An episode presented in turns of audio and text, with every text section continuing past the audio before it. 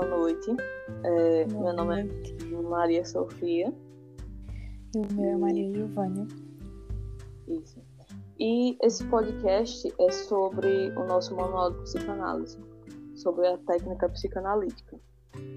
É, eu, Maria Sofia, vou começar a ler o capítulo 5, explicar sobre o setting. É, o que é setting? Traduzido, fica em quadra. É, tudo que configura o setting é uma soma de todos os procedimentos que organizam, normatizam e possibilitam o processo psicanalítico. Toda teoria psicanalítica deve se processar em um ambiente especial, tanto do ponto de vista físico, quanto para formar aquela atmosfera emocional adequada. Então, o setting deve ser criado como uma situação rara, única e singular. Ocorre um conjunto de combinações que não deve ser por imposição, mas sim por proposição do analista. Então, você vai propor esse tipo de, esse conjunto de coisas para o seu paciente. É, parte da construção A2 e do modelo terapeuta-paciente. Essas são as regras do jogo. Tem uma função ativa e determinante na evolução da análise e exige a criação de um novo espaço, o terapeuta não é frio calculista, muito pelo contrário. Ele, na sua pessoa real, contribui de forma decisiva nos significados e nos rumos da terapia analítica. É como diz um princípio da incerteza de Heisenberg. O analista e o analisando fazem parte de uma realidade psíquica que está sendo observada. Portanto, ambos são agentes das modificações e da realidade, tanto exterior como à medida que vai modificando a realidade interior é, existem as funções terapêuticas do setting. Então, no enquadre, há muitas particularidades invisíveis, sutilezas, armadilhas, transgressões. Existe a pessoa real do analista, como um novo modelo de identificação, entre outras coisas. A particularidade essas que podem servir tanto de uma forma positiva quanto de uma forma negativa. Tudo vai depender do, do manejo do terapeuta o setting é igual para todos os pacientes. Só que no caso das crianças autistas, ou de qualquer indivíduo que se enquadre nesse, nesse aspecto do transtorno autista, né? Vai ser possível que o terapeuta seja mais ativo, que ele aceite algumas mudanças, que ele interaja mais com a família e que tenha liberdade para criar formas de aproximação, não unicamente verbal. Como diz o ditado, né? Se Maomé não vai à montanha, a montanha vai a Maomé esse analista ele vai ter liberdade suficiente para sair e procurar por esse paciente autista, mas tendo em vista de que ele não está fugindo, tendo em vista de que ele está perdido, na verdade.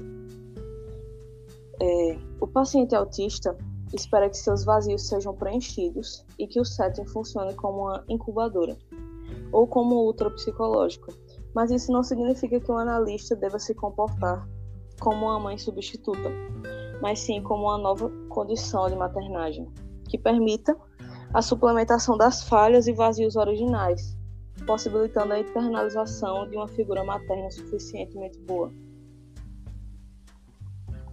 Depois do instituído, o setting deve ser preservado ao máximo. Então existe uma pergunta: isso também vale para uns pacientes muito regredidos, como os psicóticos?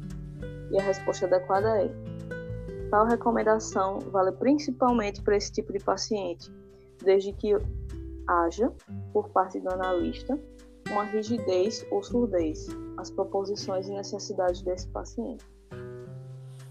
Manter o setting e promover uma realidade exterior que está comumente prejudicada em pacientes severamente regredidos, pois eles funcionam muito mais no princípio do prazer do que no princípio da realidade. O setting ajuda a delimitar o eu e os outros e facilita a obtenção da capacidade adulta de diferenciação, separação e individualização. Então, basicamente, o setting ele vai servir para que amadureça a pessoa, psiquicamente falando. A pessoa vai deixar de ser aquela criança que fugia dos seus problemas, aquela criança que não sabia lidar com todos os processos, as frustrações, as rejeições esse tipo de coisa. E essa criança ferida vai se tornar um adulto responsável que vai conseguir lidar da melhor forma possível com todas as adversidades, com todas as frustrações, com todos os, os percalços, vamos dizer assim. Mas basicamente é isso que ele fala. E sobre a teoria de Winnicott, ele dá essa possibilidade da condição de uma nova maternagem, né? Então, vai se implantar uma figura materna suficientemente boa naquela criança que está ferida. Então, o setting auxilia a definir a noção dos limites, limitações, lugares e diferenças que estão provavelmente borrados pela influência da onipotência e onisciência, próprias da parte psíquica psicótica da personalidade, segundo Bion, o qual sempre existe em qualquer paciente. Auxilia a desfazer as fantasias do analisando de que, de alguma forma, sempre busca por uma ilusória simetria, pela qual ele crê que tem igualdade de valores, funções e capacidades que o analista. Um erro técnico grave é, além do erro da rigidez extrema, uma exagerada permissibilidade na aplicação e na indispensável preservação da essência das condições normativas que formam combinados no contexto. Na clínica analítica é importante saber diferenciar o papel de cada indivíduo com o seu direito e deveres. Estabelecer uma nítida distinção entre o que é ser um analista bom e um analista bonzinho. É, ele faz muito essa distinção sobre o analista bom o analista bom frustra adequadamente quando é necessário. Mas o analista bonzinho, ele nunca frustra o, o analisando, o que é um problema muito grave. Porque o analista bonzinho, ele age como se as frustrações sempre fossem ruins. Nunca desce para usar as frustrações de uma forma a crescer, acrescentar nessa criança ferida um adulto responsável. E esse, segundo o manual psicanalítico, é um dos piores erros que pode existir. Então, também se considera que o analista busca não frustrar o paciente, e isso pode ser uma atitude sedutora a serviço de seu narcisismo e a crença de que as frustrações são sempre ruins, além do medo da rejeição por parte do analisando, Nesse caso, o enquadro passa a ser uma busca única de gratificações recíprocas, o que desvirtua o processo psicanalítico. Em contraste, existe um analista que cria exagerados obstáculos ao paciente, de sorte a repetir ou a provável conduta que o paciente, enquanto criança pequeno, teve com os pais. Pacientes que foram condicionados a ganhar coisas pelo choro e sofrimento. Essa atitude análoga do analista pode levar o paciente à crença de que, para ele conseguir algo, isso deve ser como prêmio de um sofrimento ou um merecimento pelo esforço, ou então por bom comportamento. O controle sádico inconsciente por parte do analista pode levá-lo a utilizar privações e frustrações severas desnecessárias, podendo que uh, as pessoas acertadamente obedeçam às regras da abstinência de Freud. A capacidade para pensar e simbolizar deve ser desenvolvida pelo analisando, através das frustrações necessárias do sétimo, que é aquilo de tornar-se um adulto psíquico que vai enfrentar justamente os problemas e vai resolver as coisas da melhor forma possível e de uma forma que seja saudável. Tem também a ressignificação para o resgate do uso da agressividade sadia, Existe uma diferença entre agressividade e agressão. A agressividade, ela é sadia, ela é boa, ela dá energia para as coisas. E a agressão, ela é ruim, ela é má, ela é egoísta. Entende? Então, assim, temos que saber lidar com esse tipo de, de ressignificação também. E por fim, tem a perversão analítica do setting, que é quando o analista analisando trocam de lugar. Esse foi o capítulo 5, falando do sétimo. Agora Maria Giovana vai falar do capítulo 6. Bom, o capítulo 6 trata-se de uma revisão das regras técnicas recomendadas por Freud.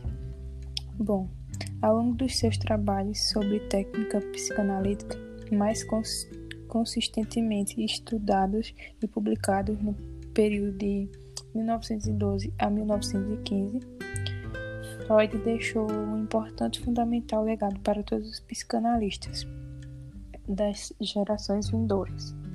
As regras mínimas que devem reger a técnica de qualquer processo psicanalítico.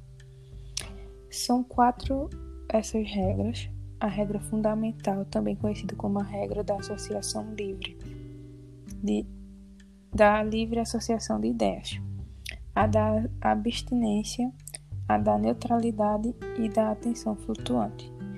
Creio que é legítimo acrescentar uma quinta regra, a do amor à verdade. Tal foi a ênfase que Freud emprestou à verdade e à honestidade como uma condição sine qua non para a, para a prática da psicanálise. Freud definiu com precisão as suas três recomendações fundamentais que no início de qualquer análise deve necessariamente constituir essa regra da livre associação de ideias. É... Primeiro, o paciente deve se colocar em uma posição de atenta e desapaixonada auto-observação. Segundo, comprometer-se com mais absoluta honestidade. E a terceira, não reter qualquer ideia a ser comunicada, mesmo quando ele sente que é, ela é desagradável, quando julga que ela é ridícula, não tão importante ou irrelevante para o que se procura. É, a segunda regra é a regra da abstinência. Essa recomendação de abstinência, pelo menos de forma clara, foi formulada pela primeira vez por Freud em observações sobre o amor transferencial. Em uma, em uma época na qual as análises eram curtas e na clínica dos psicanalistas predominavam as pacientes histéricas que logo desenvolviam um estado de paixão e de atração erótica com o analista. A isso acresce o fato de que, à medida a psicanálise expandia e ganhava reconhecimento e repercussão, paralelamente também aumentava as críticas contra aquilo que os detratores consideravam um uso abusivo e licencioso da sexualidade. Tal como o nome abstinência sugere, essa regra alude à necessidade de um psicanalista abster-se de qualquer tipo de atividade que não seja de interpretar. Portanto, ela inclui a proibição de qualquer tipo de gratificação externa, sexual ou social. Ao mesmo tempo que o terapeuta deveria preservar ao máximo seu anonimato para o paciente. Bom, é, a terceira regra é a regra da atenção flutuante. Freud estabeleceu como equivalente à regra fundamental para o analisando, uma também para o analista, a conhecida regra da atenção flutuante. De forma análoga, análoga Bayon e antecipando-se a Staltor em recomendações, Freud postulou que o terapeuta deve propiciar condições para que se estabeleça uma comunicação de inconsciente para inconsciente e que o ideal seria que o analista pudesse cegar-se artificialmente para poder ver melhor. Ao complementar essa regra de Freud, Bayon argumenta que esse estado de atenção flutuante é bastante útil para permitir o surgimento na mente do analista da importante capacidade latente em todos de intuição, olhar para dentro, uma espécie de terceiro olho, a qual costuma ficar ofuscada quando a percepção do analista é feita unicamente pelos órgãos do sentido. É... A quarta regra é a regra da neutralidade. A abordagem mais conhecida de Freud a respeito dessa regra é aquela que consta em suas recomendações. na qual ele apresenta sua famosa metáfora do espelho, pela qual ele aconselhava aos médicos que exerciam a terapia psicanalítica que o psicanalista deve ser opaco aos seus pacientes e, como um espelho, não lhes mostrar nada, exceto o que lhes é mostrado. Freud representava essa recomendação como sendo a contrapartida da regra fundamental exigida ao paciente. O termo neutralidade, que significa nenhum nem outro, embora designe um conjunto de medidas técnicas que foram propostas por Freud no curso de vários textos e em diferentes épocas, não figura diretamente em nenhum deles. A regra do amor às verdades. Em diversas passagens de seus textos técnicos, Freud reiterou o quanto considerava a importância da verdade para a evolução exitosa do processo psicanalítico. Mas exatamente a sua ênfase incidia na necessidade de que o psicanalista fosse uma pessoa veraz honesta, verdadeira e que somente a partir dessa condição fundamental é que a análise poderia, de fato, promover mudanças verdadeiras nos analisandos.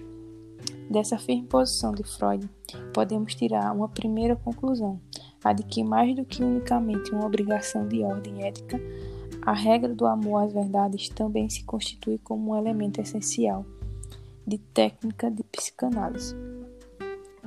Bom, e a outra regra é a preservação do setting. Além dos aspectos destacados, é inegável que um uso adequado das regras técnicas implica necessariamente a preservação